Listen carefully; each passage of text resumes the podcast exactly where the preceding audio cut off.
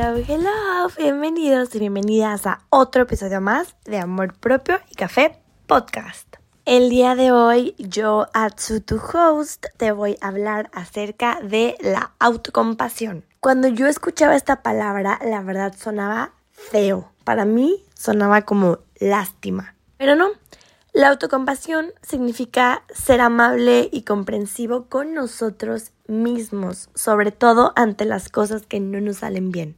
Esto se podría traducir como pues ser compasivos con nosotros mismos, tener el deseo de aliviar nuestro propio sufrimiento y pues sí, en no castigarnos a nosotros mismos por lo que pasa.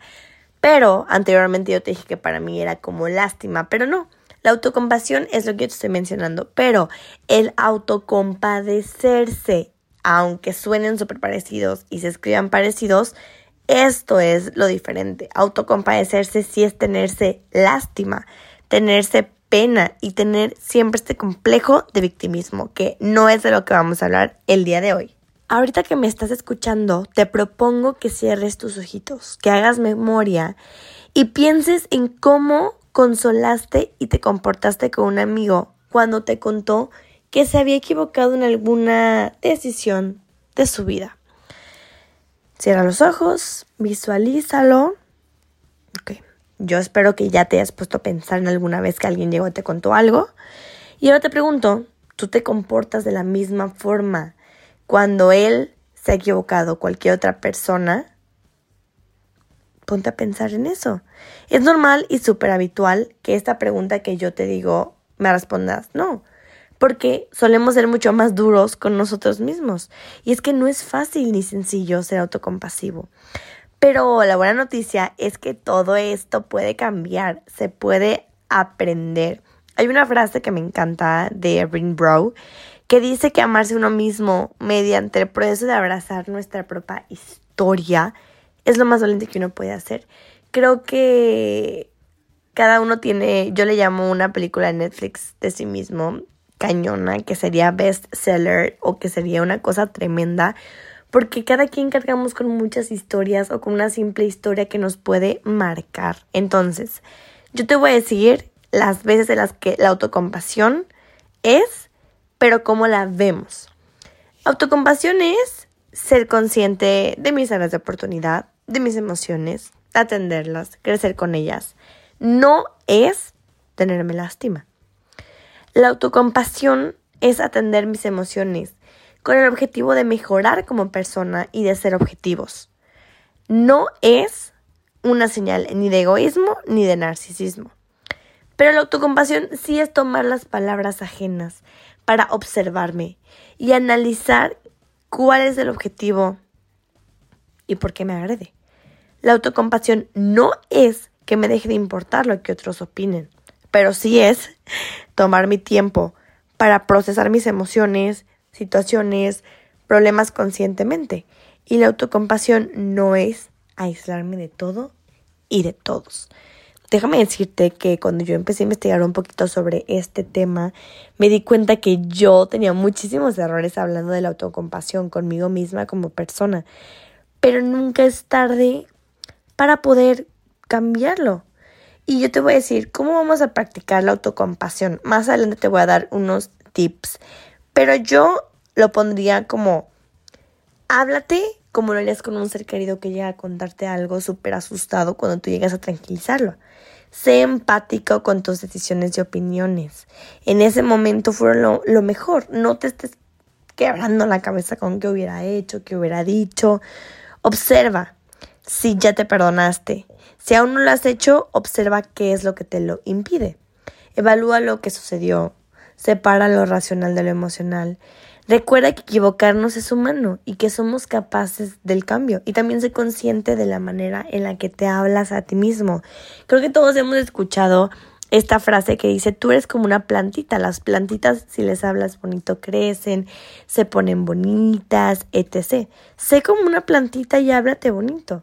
Entonces cuando estés incluso en el espejo, te pasa en algún momento algo que digas, chin, estoy equivocando estoy en un breakdown, dite a ti misma que confías en tus habilidades, que es completamente normal equivocarse, que mereces ser siempre tratado o tratada con respeto y que puedes valorarte y reconocer que se puede mejorar, que puedes lograr tus metas aunque no lo logres a la primera, que no eres una persona perfecta, pero que eso está bien y que es válido aprender a tu ritmo y que te sientes orgulloso de ti. Claro que sí, esto es muy, muy, muy importante. Ahora, ¿cómo podemos ser más autocompasivos? Pues bueno, ser amables con nosotros mismos. Habitualmente, como te lo dije en la pregunta donde te pedí que cerraras los ojos, somos amables con el resto de las personas, pero con nosotros nada de nada.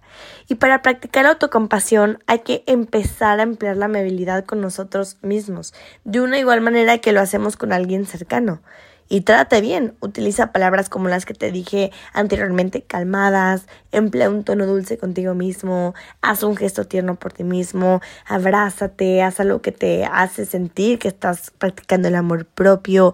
Cualquier acto amable con intención de reconfortarte va a servir. Bien, prueba mirar el error o el fallo que has cometido desde una perspectiva más amplia. No te estés juzgando súper cruelmente sino darle importancia justa y necesaria. No todo es tan terrible como parece. La sensación de que aquello que te sucede a ti no es algo particular, sino que tu sufrimiento es compartido con otras personas. Esta es la sensación de pertenencia pues a un grupo humano. Y también la baja autoestima. Tenemos que cultivar nuestra autoestima porque esta pues tiene su origen en mecanismos destructivos, cuando tú tienes una mala autoestima. Y deja de empezar, todo me sale mal, soy un desastre, nadie sabe lo que he sufrido, yo no tengo suerte.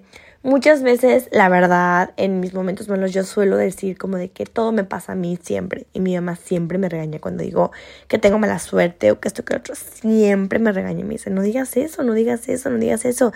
Y es algo que yo quiero emplear, como que no ver lo malo. No ver lo malo y empezar a hacer ese tipo de cosas o expresarme de esta manera. Valora tu tiempo. Permítete equivocarte. Escucha tus emociones, perdónate, permítete descansar y pon límites. Nuestro capítulo anterior trató de los límites. Si no lo has escuchado, corre a escucharlo. Y bueno, estas son maneras de poder practicar la autocompasión de la que yo te estoy hablando. Entonces, te repito, cuando algo vaya mal contigo, actúa contigo mismo como lo harías con un buen amigo. Reconoce que estás pasando lo mal en ese momento y permite sentirlo.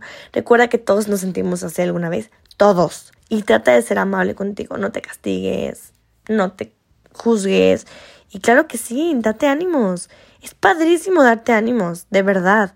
Abrázate un ratito para poder sanar el alma. Esto es precioso. Dime que honrarte con autocompasión es aprender a decir no, a mostrar tu lado sensible y aceptar el de los demás ocupar espacio, defender tus opiniones y necesidades, decir no cuando lo necesites, aceptarte con amor tal como eres, aceptar tu sensibilidad y todas tus emociones, darle prioridad a lo que te haga feliz.